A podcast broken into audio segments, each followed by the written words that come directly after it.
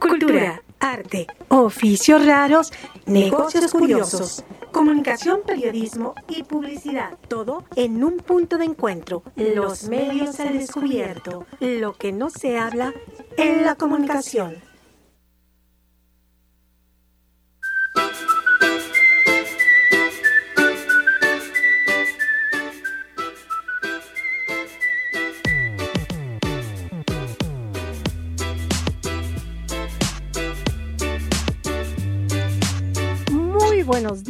Comenzamos una nueva semana y es la última semana de septiembre. Qué rápido se va el tiempo y ya casi casi huele a fin de año. Porque fíjense que aunque desde agosto ya teníamos en algunos centros comerciales y en algunas panaderías que ya hay pan de muerto, pues resulta que ustedes ya van a los almacenes y encuentran adornos de Navidad, adornos este, ya para festejar el fin de año y de igual forma para nuestra celebración del Día de Muertos. Entonces, pues esto ya como que ya huele a, este, a fruta de Navidad, ya huele a Navidad esto, pero bueno, todavía estamos celebrando la independencia de México. Y les doy la más cordial bienvenida a este su programa, Los Medios al Descubierto, a través del Centro Universitario en Periodismo y Publicidad, CUP en línea. Y me da mucho gusto saludar al profesor este, Jorge. Hola Jorge, ¿cómo estás? ¿Qué tal Lili? ¿Cómo estás? Muy buenos días, ¿cómo están todos? Este, y efectivamente, como dices, ya, ya huele a, a Navidad. Creo que nos vamos a saltar el pan de muerto y nos vamos a empezar a poner arbolito y todo ese rollo, ¿no? Así es. Y pues bueno, también le quiero agradecer al profesor Alberto, quien nos está operando en la distancia. Y seguimos todavía con esta parte de, de la realización del programa a distancia. Pero, ¿qué crees, Jorge? Para el día de hoy planteo dos, bueno, en realidad son tres temas, pero básicamente dos temas que se relacionan con, primero, con el ámbito de que te has preguntado tú de dónde sacaron el nombre de la calle en donde vives o cómo es que las calles se nombran o deciden nombrarse. Hay muchas curiosidades en torno al nombre de las calles, ¿eh? desde personajes ilustros, ilustres hasta lo que serían este, animales, lo que serían tanto animales marinos como animales terrestres, como también hay este, pues bueno, curiosidades en el nombre de la de las calles. Hoy vamos a ver el origen, de, más que el origen, en los nombres de las calles y por qué les pusieron ese, ese nombre. Y vamos a hablar de calles famosas. Pero también vamos a hablar porque los mexicanos son muy, muy dados a hablar con diminutivos. Y de hecho existe un, un análisis del lenguaje del por qué los mexicanos hablamos con diminutivos. O sea, aquí lo que hacemos es transformar las palabras y así como no solamente al dirigirnos con, al dirigirnos con los niños, sino con la población en general, este, pues tendemos mucho a hablar con diminutivos. ¿ok? Hay, hay este, gente que lo critica y parece que esto se toma como algo muy, muy infantil. Pero también hoy se celebra la consumación de la independencia el día 27 de, de septiembre porque se considera que es cuando entró el, ejército trigarante a la Ciudad de México y ahí es donde se están consumando el día de hoy 200 años de la entrada de este ejército trigarante a la Ciudad de México y con este acontecimiento se celebra la consumación de la, eh, de la independencia de México. Y de hecho, ah, casi al final que hablemos sobre este tema, eh, la, Iglesia de México, la, lo que podríamos decir, la Iglesia Primada, los este, Primada de México acaba de lanzar un mensaje con respecto a esta celebración que más adelante se los voy a mencionar. Pero, ¿qué te parecen los temas, Jorge? Pues muy interesantes, este, Lili, la verdad. Eh, tienes mucha razón. A veces no nos eh, detenemos a pensar un poquito de dónde sale, eh, hablando del primer tema, el nombre de nuestra calle. Eh, a veces se dividen igual y eh, por monedas, por nombre de países, por nombres de ríos, etcétera, ¿no? Pero bueno, sí es interesante saber de dónde surgen este, estos nombres, ¿no? También los diminutivos que este, mencionas. También luego no, no pensamos el por qué este, nos llaman así o de dónde surgen. Y pues el último tema también muy interesante, los 200 años, este, conmemorando los 200 años de nuestra independencia. Va a haber este movimiento en el Zócalo. De hecho, me tocó camino acá a la escuela porque este, bueno, yo ya estoy los lunes ya en la escuela y pasé por el Izazaga y bueno, ya empezaron a cerrar calles, este, se ve el ejército y bueno, parece que va a estar buena la conmemoración en la tarde noche. Y fíjate que lo que más me llama la atención es esta relación que va a haber entre la iglesia y el Estado. Así es. Porque va a haber también un evento desde el ámbito de, de, la iglesia, desde la catedral, va a haber un evento que más adelante se los, se los, voy, a, se los voy a comentar. Entonces, ¿qué te parece, Jorge, si nos vamos con nuestra primera canción para entrar a este tema del nombre de las calles? Claro que sí, adelante. Gracias.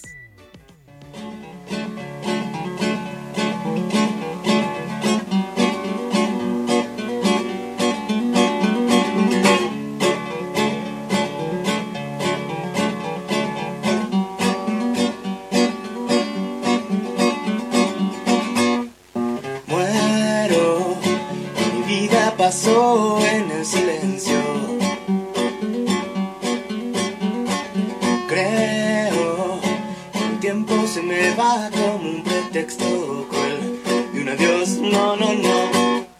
Muero y mil cosas dejé que hubiera hecho. Siento que mis sueños fueron siempre solo sueños.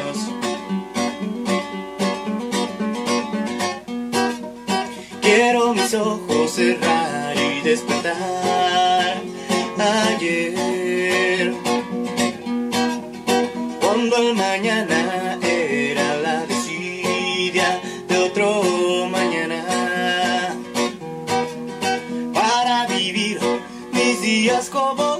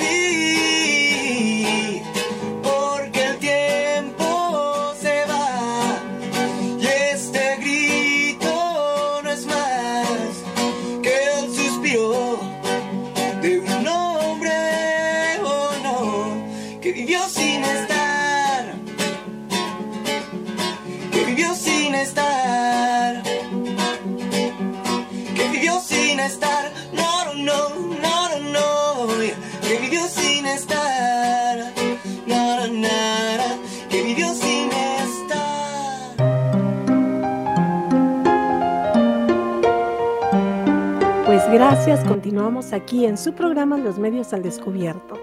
Y como hace un momento les comenté, vamos a tener tres temas bien interesantes. El primero es sobre el, el, nombre de las calles en la Ciudad de México. El segundo es sobre los diminutivos con los que hablamos los mexicanos. Y el tercero, la consumación de los 200 años de eh, la independencia de México. Pero bueno, antes de continuar, sí me gustaría hacer un pequeño paréntesis y mandarle un gran abrazo y una felicitación a mi papá que el día de hoy está cumpliendo años. Qué maravilla, hoy está cumpliendo 82 años y yo no sé si yo llegaré a esa edad, pero realmente deseo que si llego a esa edad, llegue con la entereza, tanto física, emocional y la entereza este, física de mi papá, porque a sus 82 años no parece un hombre de 82 años. Es un hombre jovial, es un hombre que es, que es totalmente independiente. De repente tenemos que andar con que de repente se nos sale a hacer compras de esto y bueno, sí es preocupante esto. Pero aparte de esto, también hay algo fundamental, porque sigue teniendo ilusiones, sigue teniendo proyectos, es un hombre tremendamente creativo y yo les he contado que pues es mi maestro porque él de forma innata pinta. Entonces un día que preguntó que por qué sus hijas no pintaban, pues yo le dije, a ver, pues yo me gustaría saber si tengo este don para pintar y resulta que sí. Entonces, bueno, él me empezó a enseñar a cómo utilizar varias técnicas de pintura y le mando un gran abrazo a mi papá. Papá, que sigas este, festejando y que sigas festejando porque sí es un orgullo tenerte como papá. Pues bueno, después de este paréntesis, Jorge, pues vamos a hablar sobre esta parte de, de las calles, ¿no?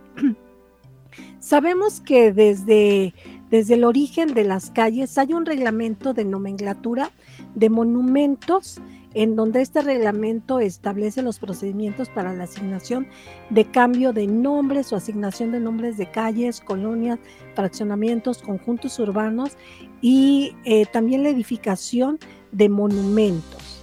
Por otro lado, pues bueno, aquí no solamente el ayuntamiento de los estados, sino también los gobiernos locales pueden hacer esta parte de la gestión para poner cambios para hacer cambios en los nombres de las calles o bien asignar nombres.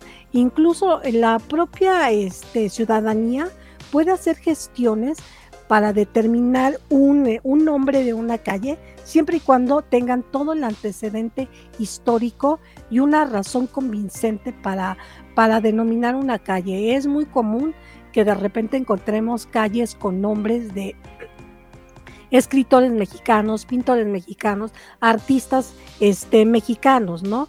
Este, nos podríamos dar cuenta que hay calles como por ejemplo la del pintor José Luis Cueva, que la asociación dedicada a sus museos, este, a los museos, le puso en, la colonia donde él vive, que es San Angelín, donde él este, vivía, es un fragmento de una calle muy, muy, muy pequeñita no que ahora se llama José Luis Cuevas, cuando vino Juan Pablo II, pues bueno, ya hay una clase, perdón, una calle muy cerca de donde él se quedaba, que era la Anunciatura, entonces ahí hay una, un fragmento de una calle que se llama Juan Pablo II. Entonces, aquí hay un dato importante porque ahorita vamos a hablar de varias calles, pero nos dice el INEGI que hay más de 14 mil calles llamadas Miguel Hidalgo, Existen 10.000 calles con el nombre de Emiliano Zapata. Existen más de 9.700 calles con el nombre de Benito Juárez. Y también eh, han usado para nombrar vías estados, como puede ser este, la calle de Guanajuato, la calle de Oaxaca, la calle de Quintana Roo y también de otros países. Cerca de 7000 vialidades se llaman Independencia, ahora que estamos celebrando los 200 años de la independencia, y 6.000 este, tienen nombre 16 de septiembre. Entonces, ¿qué nombres recuerdas de calles o te llaman la atención, Jorge? Eh, pues mira, como, como bien lo mencionas, este, esto de los nombres en calles y, y avenidas, eh, yo creo que eh, pues a, veces a veces algunas avenidas o calles tienen nombres muy muy peculiares no y este y bueno estos pues van desde como lo, lo, mencionabas desde personajes ilustres objetos animales por ejemplo entonces este pues sí encontramos nombres muy muy simpáticos no o muy este llamativos en algunas calles no y aquí habría que destacar que, bueno, pues después de la llegada de los españoles y con la instalación de la colonia, pues los nombres de las principales calles eran en honor a los virreyes, a los nobles, a los santos, y pese a la colonización, muchas calles conservaron nombres en la lengua autóctona. Eh, por ejemplo, eh, la mezcla de palabras en náhuatl y español, Eh, estoy encontrando aquí, por ejemplo, Huacalco como Huacalco, o Tlatilco como Tlatelolco, Tlahuapan, ¿sí? Entonces, es curioso cómo a, lo largo de la historia de la ciudad, pues se van transformando. De repente encontramos que algunas calles ya no son nombres propiamente, sino suelen ser números, ¿no? Entonces ya encontramos que Sur 12, Norte 14, Avenida Oriente, Avenida Poniente, y luego los famosos, la, la, famosa creación de los ejes viales, ¿no? Recordarás, si mal no recuerdo, fue con este Portillo o con quién se crearon los ejes viales.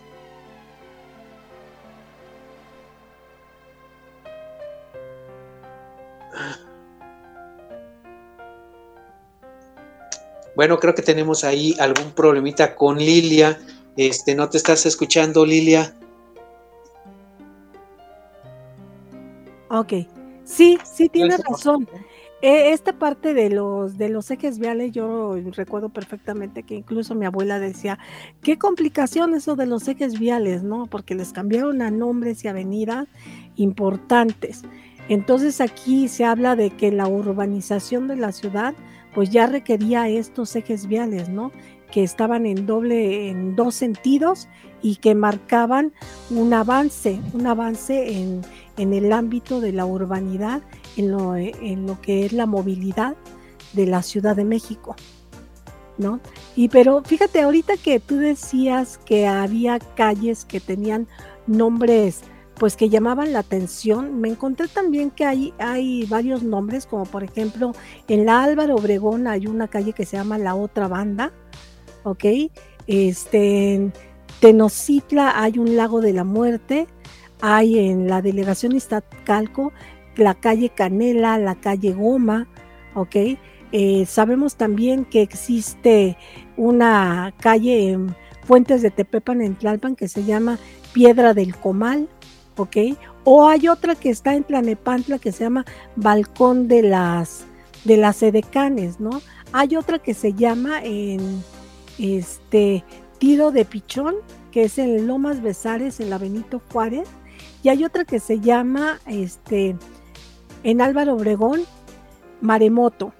Entonces, pues bueno, ¿quiénes deciden? Pues las, en este caso ahora serían las alcaldías en aquel entonces serían las delegaciones, y este, y bueno, le hacen también alusión a algún acontecimiento o algo que se relaciona en esa, en ese fragmento o en ese, en ese lugar, ¿no? Como por ejemplo, yo mi calle se llama Fuentes Brotantes y pues hace alusión al ojo de agua que tenemos en un parque nacional que se llama Fuentes Brotantes.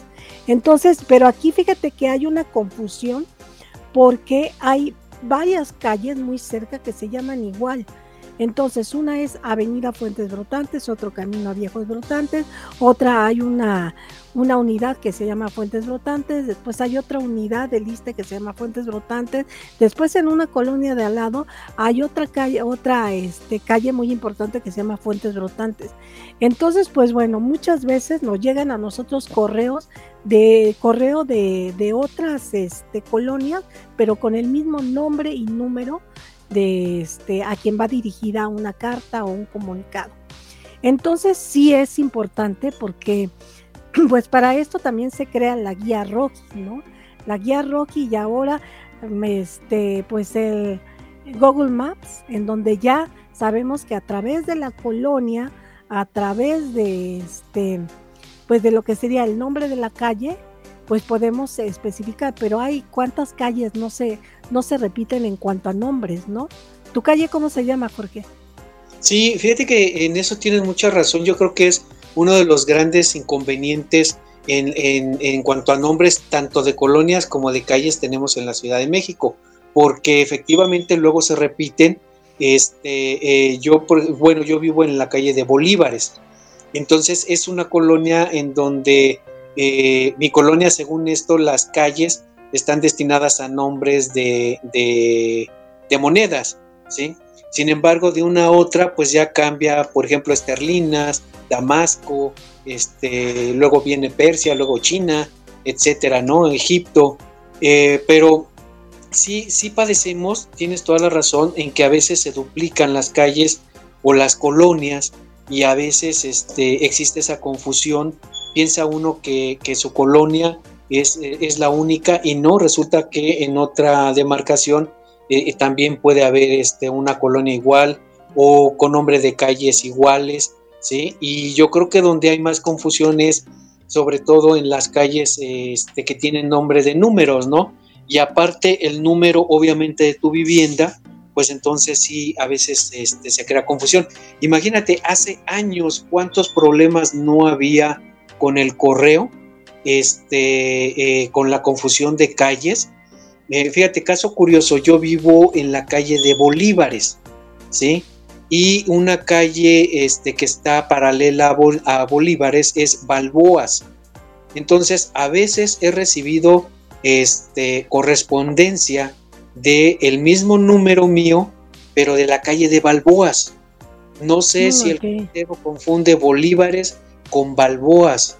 Y eso que no son iguales, el nombre no es igual pero ya tan solo empezar con B, con la B, eh, sí he recibido a veces correspondencia de la casa de Balboas con el mismo número mío, ¿no? Entonces, eh, afortunadamente, eh, hoy en día con la, con la tecnología, pues parece ser que ya las ubicaciones son más precisas, ¿no? como mencionas con esta aplicación, por ejemplo, de Google Maps, Maps, este, se supone que es más sencillo, aunque no te creas, ¿eh? a veces suele haber más confusiones todavía.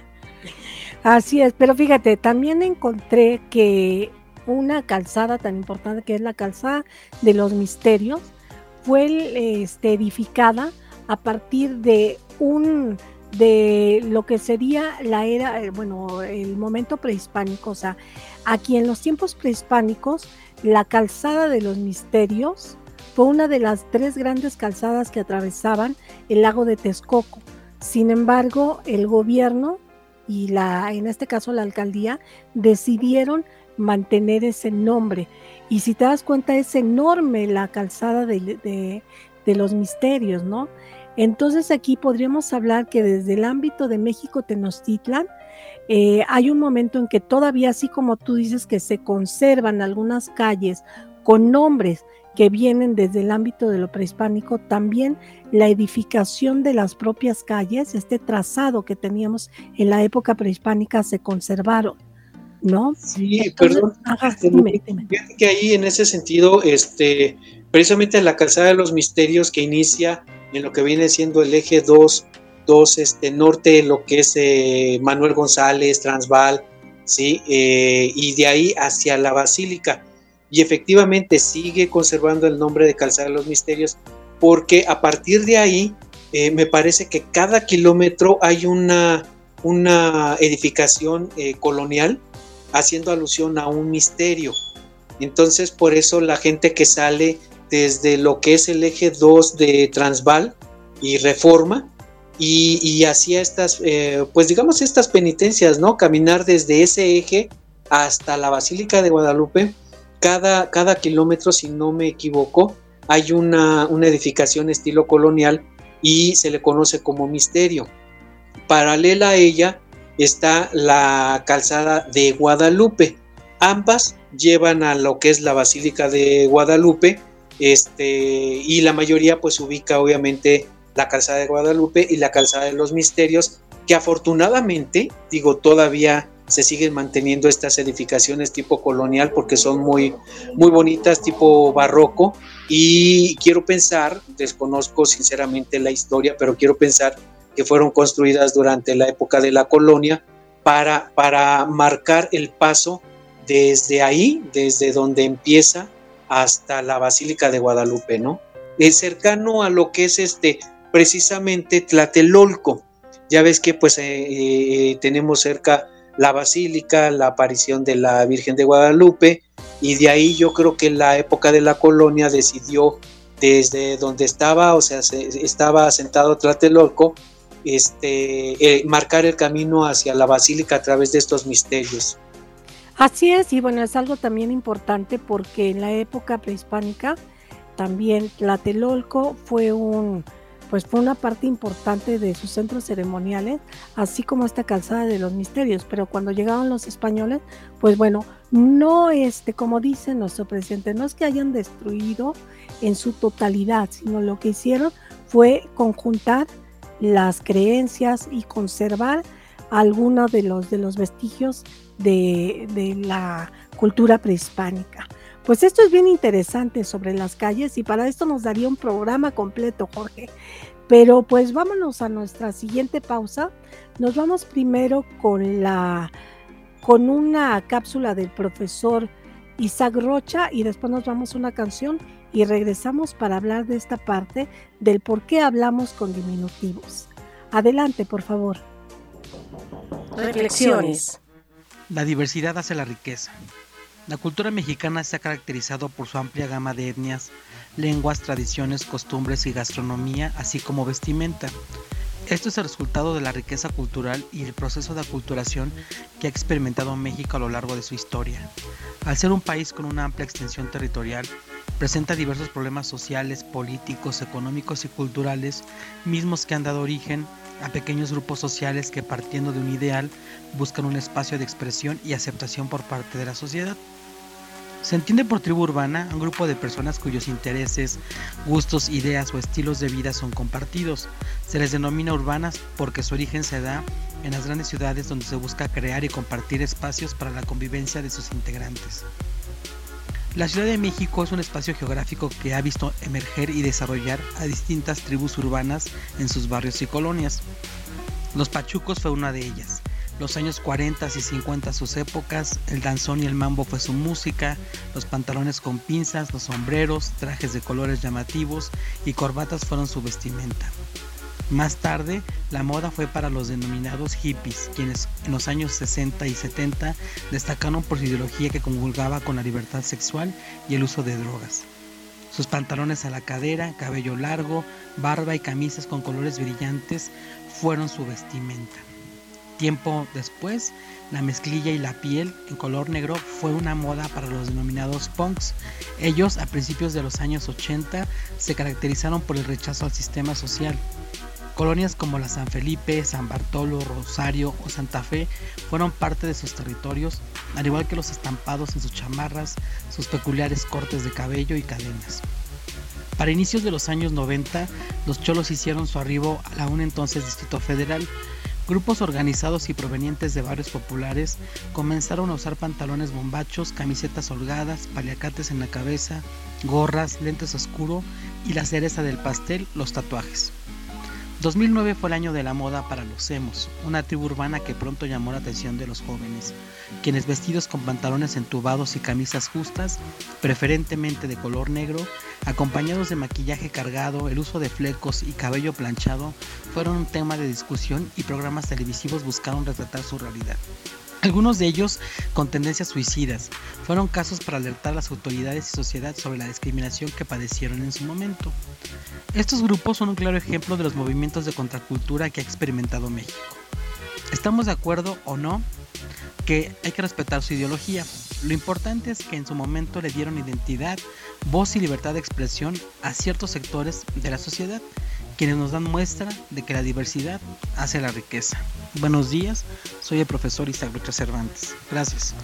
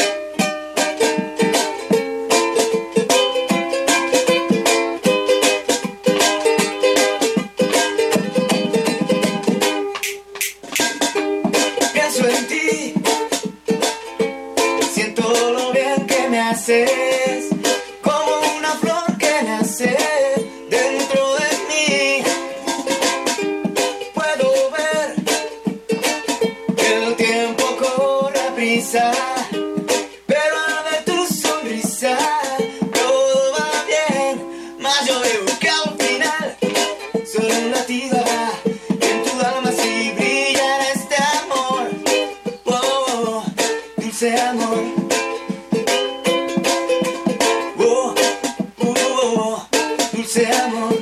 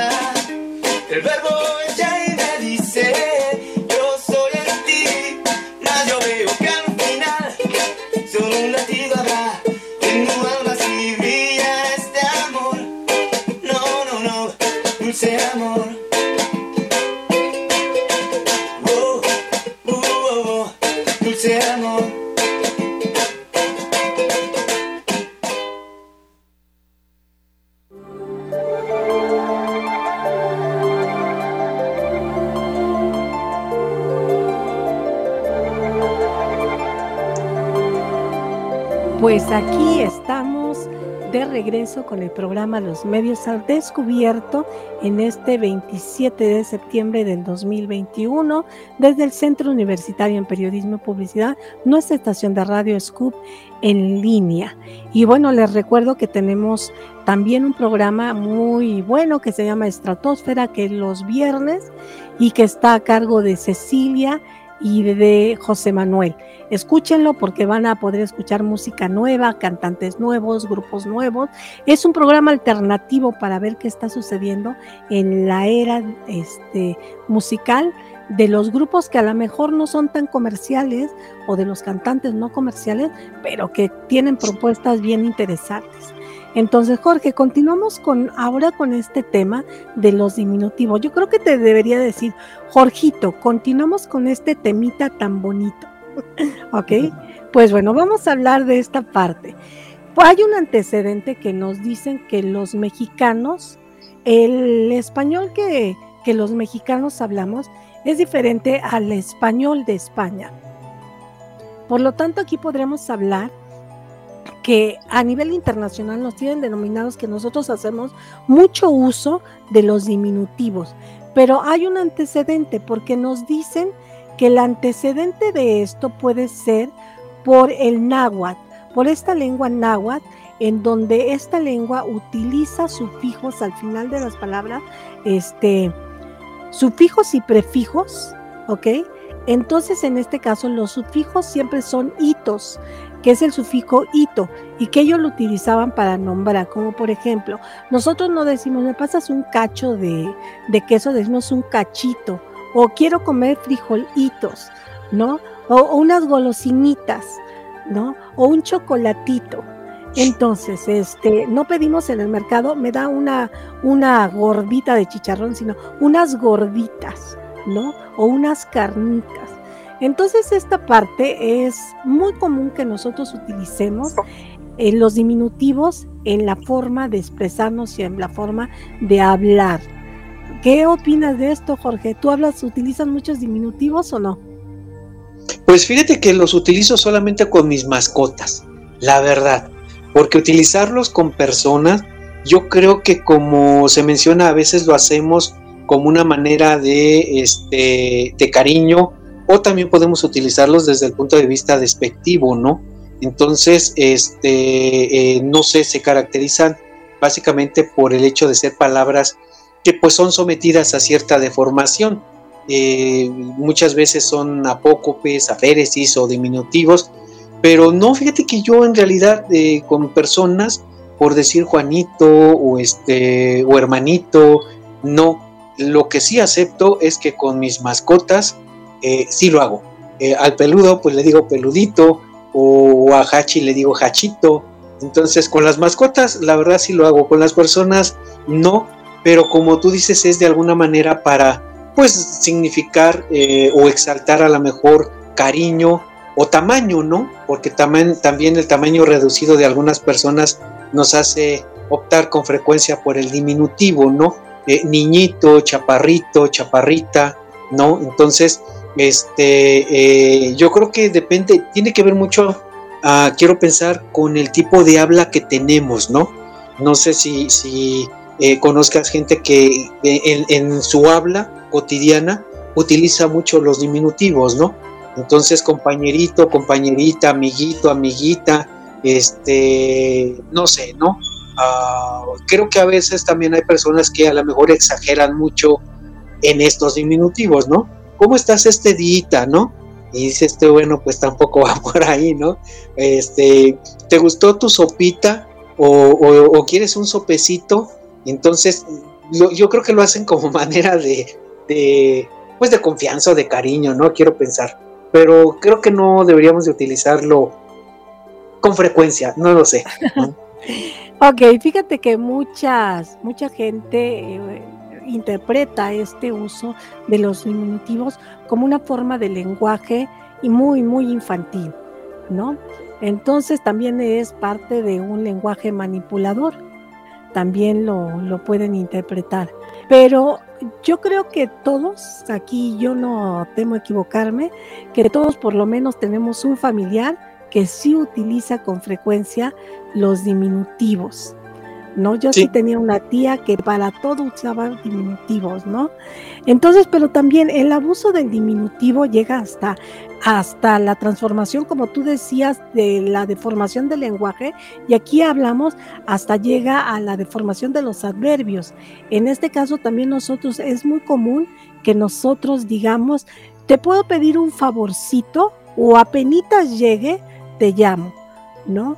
Entonces aquí incluso a deidades, como por ejemplo podemos decir papá Diosito, no es Dios, sino es papá Diosito, ¿no? Sobre todo el lenguaje para los niños se utiliza mucho para, para que ellos nombren y para suavizar esta parte del contacto verbal, se les, se, les habla mucho en diminutivo, pero como tú dices, ya cuando somos adultos, pues todavía tenemos esta parte, ¿no? o chatita o este jovencito, ¿no? Cuando tú regañas a un alumno, a ver, jovencito, ¿no? En lugar de, porque si dice joven, pues va a sonar un poco más fuerte. Pero, pues en este sentido, esta parte de los diminutivos ya es parte de nuestra, de nuestra cultura verbal, ¿no? Entonces. y, aparte, también habría que resaltar que, bueno, a lo mejor con un sentido de cariño o de afecto, ¿no? Pero como tú lo, mencionabas ahorita, ¿no? En el lenguaje cotidiano y a la mexicana, pues imagínate algunas eh, groserías, por así decirlas, en motivo, ¿no? Entonces que, alguien de repente, ay, eres un taradito, ¿no? Eh, y ya no menciono otras porque, bueno, pues obviamente tienen sus diminutivos, pero no es lo mismo decirle a alguien, ay, eres un taradito, a decirle eres un tarado, ¿no? Obviamente hay un, hay una, hay una, hay un significado muy diferente, ¿no? Y así cualquier grosería que nosotros podamos pensar en nuestra plática cotidiana, este, también utilizamos los, los diminutivos, ¿no? Sí, así es. Entonces, a mí me gustaría, a ti te, ¿cuál podría ser como el diminutivo que te pueda molestar, que no te digan que, que no te digan, Jorge? No llega. Este, fíjate que a mí, bueno, la verdad, eh, algo que me molestaba hace años, eh, sobre todo en mi etapa de adolescencia, era el famoso gordito. ¿No? Es que, ay, gordito, y es que está gordito, y mira el gordito, ¿no? Entonces, este, es, creo que es uno de los este, diminutivos que más me ha molestado, porque de hecho Jorge o Jorgito no, no, en el caso de Jorgito no, digo, no me molesta, este, pero yo creo que lo gordito, sí, sí, sí me, me, molestaría. O, yo creo que a veces también, fíjate, depende mucho por etapas, porque durante la etapa de eh, que estuve en, en, cuestión de análisis para mi operación, mi operación, la recuperación, este, y decía yo, híjole, es que no estoy enfermo, ¿no? Era un tanto como sentir, y se está minimizando algo que pues yo estoy sintiendo, ¿no? Entonces, este, yo creo que influye mucho, ¿no? De, repente el contexto. Sí, así es. Y fíjate, ahorita que mencionas esto, creo que en el ámbito de la salud sí es muy común que las enfermeras digan el pacientito. No, a mí esa palabra no me gusta, el pacientito. No, igual otra palabra que no me gusta es que te digan chatita. Ay, ¿cómo está chatita? O ya estás un poco mejoradita. ¿No? Entonces, e, ese tipo, como tú dices, ¿no? Es la parte de como de minimizar la magnitud de lo que en realidad son las cosas. y aparte, aparte el estado de ánimo, ¿no? Porque, por ejemplo, eh, si alguien de repente me dice Jorgito y de repente me dice Jorge, digo, está molesta, está molesta. ya me dijo Jorge, ya no me dijo Jorgito, entonces está molesto. Y yo creo que es lo mismo, ¿no? Por ejemplo, si tienes hijos, de repente, oye hijito, oye hijita, y de repente en lugar de decir, oye hijito, lo dices por su nombre, está enojado mi papá o mi mamá, ¿no? Porque ya no, ya no se dirigió a mí con ese diminutivo, ¿no? De cariño. Y pues bueno, es muy común que cuando estás en pareja o estás enamorado, utilizas mucho los diminutivos. Nos sale lo que por ahí dirían lo meloso del asunto, ¿no? Entonces somos así como que muy cariñositos, ahora sí. ¿No? Entonces, bueno, también tiene que ver con esta parte del estado de, ánimo, porque efectivamente cuando estás enojado jamás utilizas diminutivos, pero cuando estás alegre o enamorado, sí utilizas esta parte de los diminutivos. Y yo sí estoy de acuerdo en usar diminutivos, ¿no? Mi mascota utilizaba mucho diminutivos, ¿no? Entonces mis, mis hermanas siempre me decían, pues a mí ni siquiera me dices igual que al perrito, ¿no? Pero pues bueno, Jorge, ¿qué te parece? Nos vamos con nuestra siguiente canción, con nuestra siguiente canción y regresamos con nuestro programa. Adelante.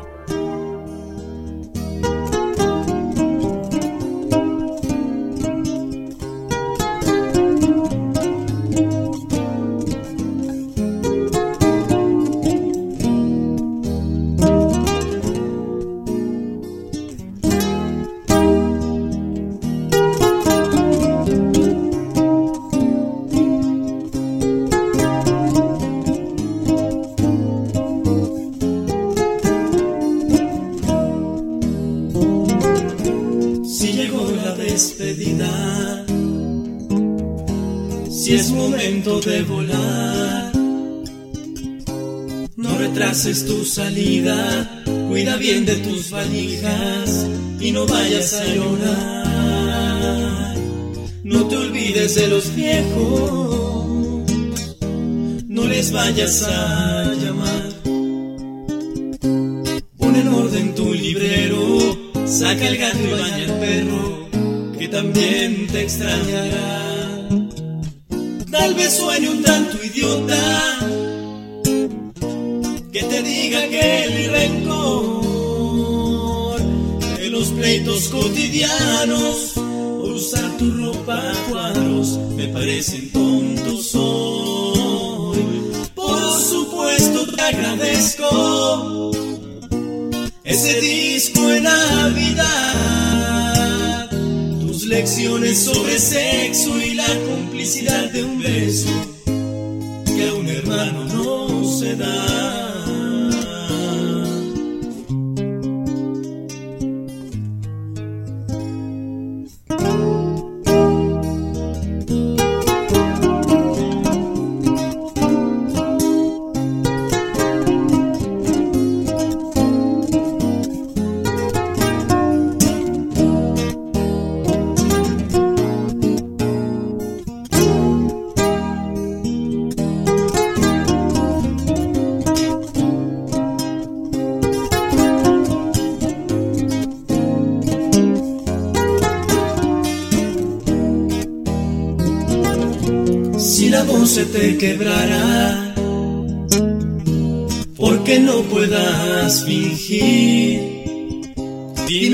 Catarro agreste, que de eso nadie muere y que es hora de partir.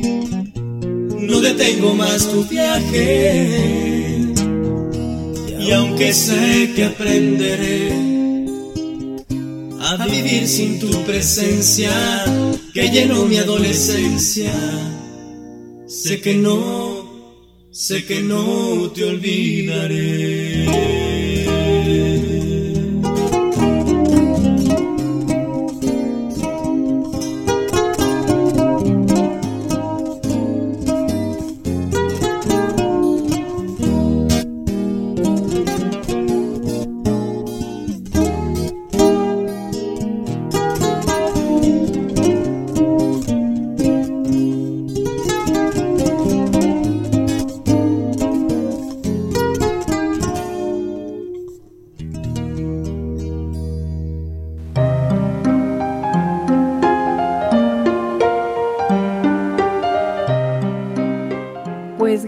Ya entramos a nuestra última eh, sección de los medios al descubierto. Recuerden que estamos en CUBE en línea desde el Centro Universitario en Periodismo y Publicidad. Y recuerden que tenemos nuestras redes sociales, que estamos ahorita en Facebook Live en vivo, escuchando este programa. Tenemos Spotify, donde pueden escuchar los podcasts. Y también tenemos nuestras redes sociales que es Twitter y que es Instagram y YouTube.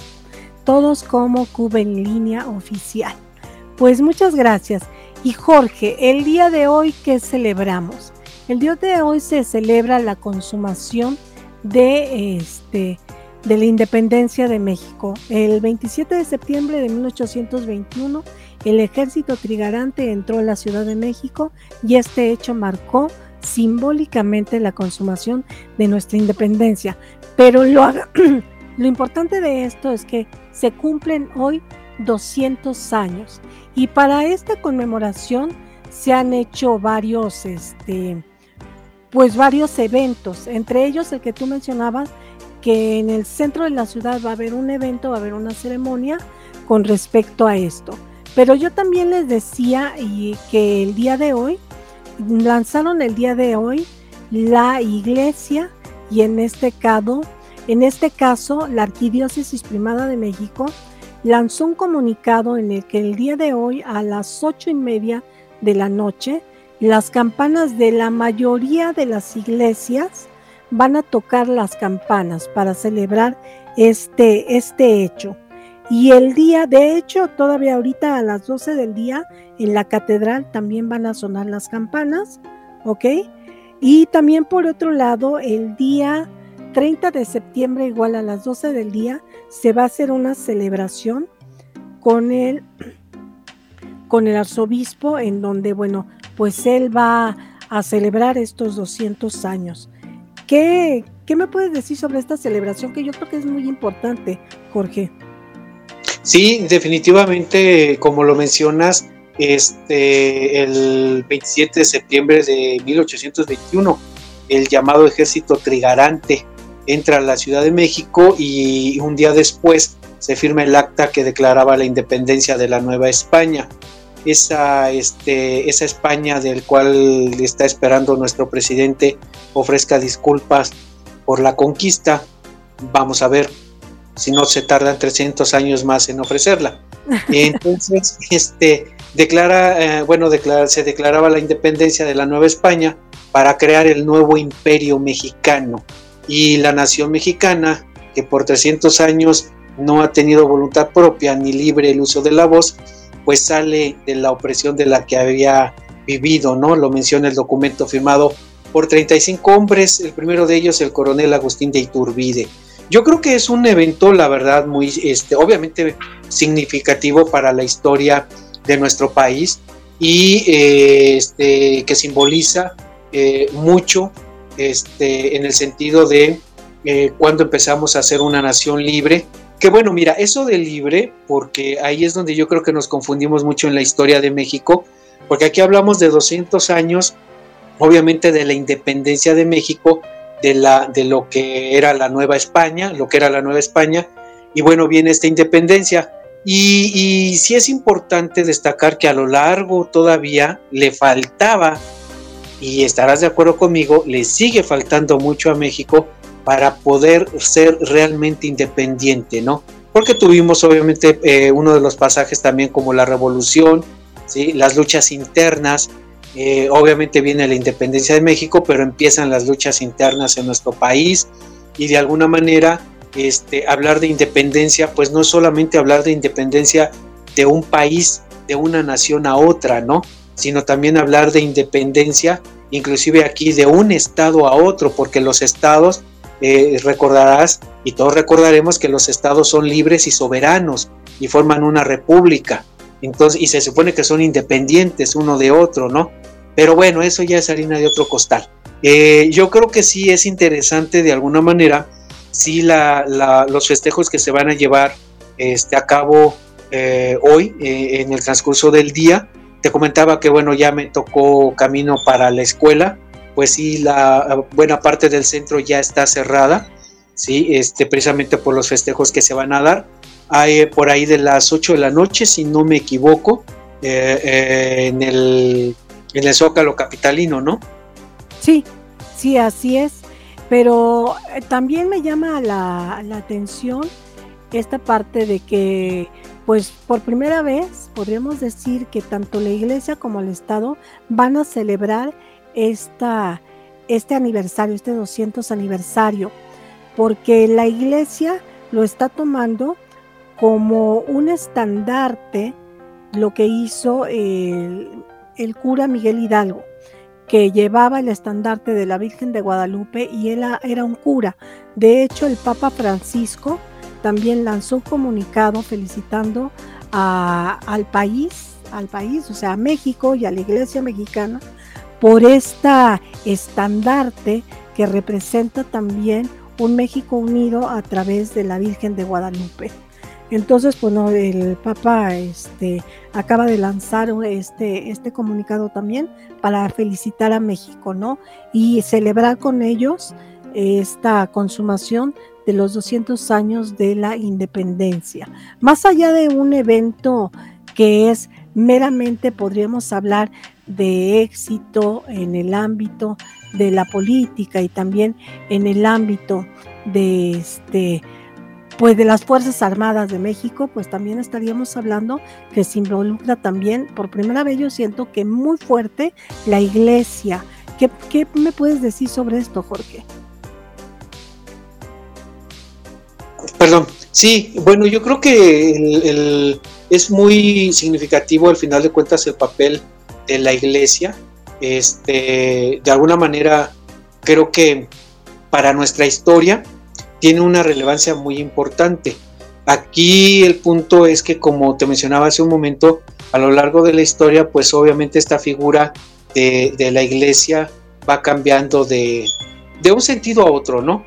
De repente, bueno, pues se ven visos de apoyo, de repente no. Eh, a mí me llama mucho la atención este evento que van a tener este replique de, campanas, eh, que no solamente es en la catedral, tengo entendido por ahí hay un artículo que decía que no nos espantemos si las iglesias de nuestra colonia pues eh, replican las campanas. Creo que es a las ocho, ocho y media, no, no tengo muy bien la hora. Ocho y media de la noche. A las ocho y media, entonces decía el artículo que bueno, no, no nos espantemos porque las iglesias van a tocar, pues en conmemoración precisamente de estos 200 años de la, de la independencia, ¿no? Eh, es, es, es algo significativo, ¿no? Quiero verlo así aunque bueno, sabemos que después la iglesia pues va a tener otro papel y lo sigue teniendo hoy en día, ¿no? Muy diferente. Así es. Habría pues que me... dime.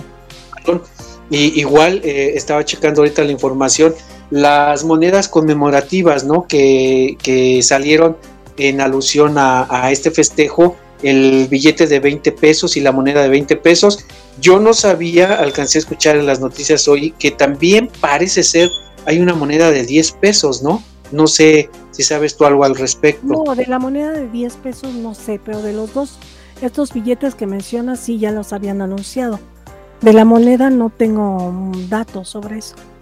Sí, los presentaron hoy en la mañanera con López Obrador. Así es. Pues como siempre, Jorge, el tiempo es insuficiente y pues bueno, ya estamos a punto de, de despedirnos. Agradecerte muchísimo el estar hoy aquí en este programa al profesor Alberto y también pues invitarlos a que no se desconecten de Cuba en línea, a que sigan escuchando eh, pues estos programas que, que hacemos nosotros. Recuerden que están disponibles en Spotify para que los puedan escuchar. El del día de hoy ya subirán más adelante este, la emisión del día de hoy, pero pueden escuchar las emisiones anteriores. De igualmente, también los seguimos invitando a que se unan a este gran equipo de este Cuba en línea. Pues muchas gracias, Jorge. Muchas gracias, Alberto. Este, ¿algo que quieras agregar, Jorge? Pues eh, solamente Lili, ahora sí que una felicitación enorme a nosotros los mexicanos por estos 200 años ¿sí? este, que estamos cumpliendo y eh, pues muchas gracias por la atención y pues nos vemos en la próxima emisión ya aquí desde el Centro Universitario en Periodismo y Publicidad. Pues muchas gracias, nos escuchamos y nos vemos la próxima semana. Cultura.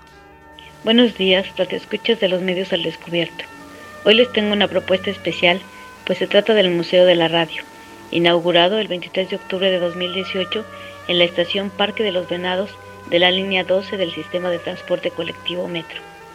El Museo de la Radio expone cómo y dónde se llevaron a cabo las primeras transmisiones de radio en nuestro país y hace un recorrido histórico sobre las estaciones, locutores y programas radiofónicos más importantes de México. Se muestra también miles de piezas relacionadas con este medio de comunicación, como documentos oficiales, grabaciones de momentos históricos, discos de acetato, carretes y aparatos de radio. La mayor atracción la encontrarán en una cabina de producción y transmisión que cuenta con tecnología de punta, en donde se generan y transmiten programas, permitiendo que el público conozca cómo se hace una producción radiofónica en vivo. Visiten el Museo de la Radio, no tiene costo extra del boleto de acceso al metro. Soy la periodista y profesora de lengua y literatura Esther García Ramírez. Hasta la próxima.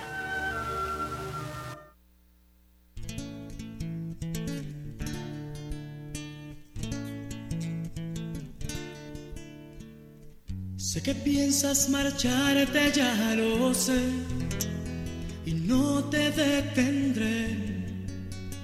Haz lo que tú quieras embargo esperaba que te quedaras, pero el agua hay que dejarla correr.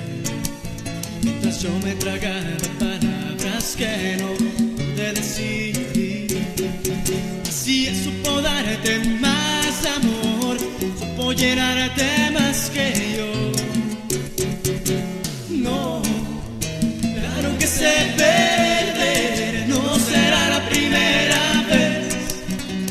Hoy te vas tú y mañana yo seré un buen perdedor, el mundo no cambiará, alguien sin duda ocupa.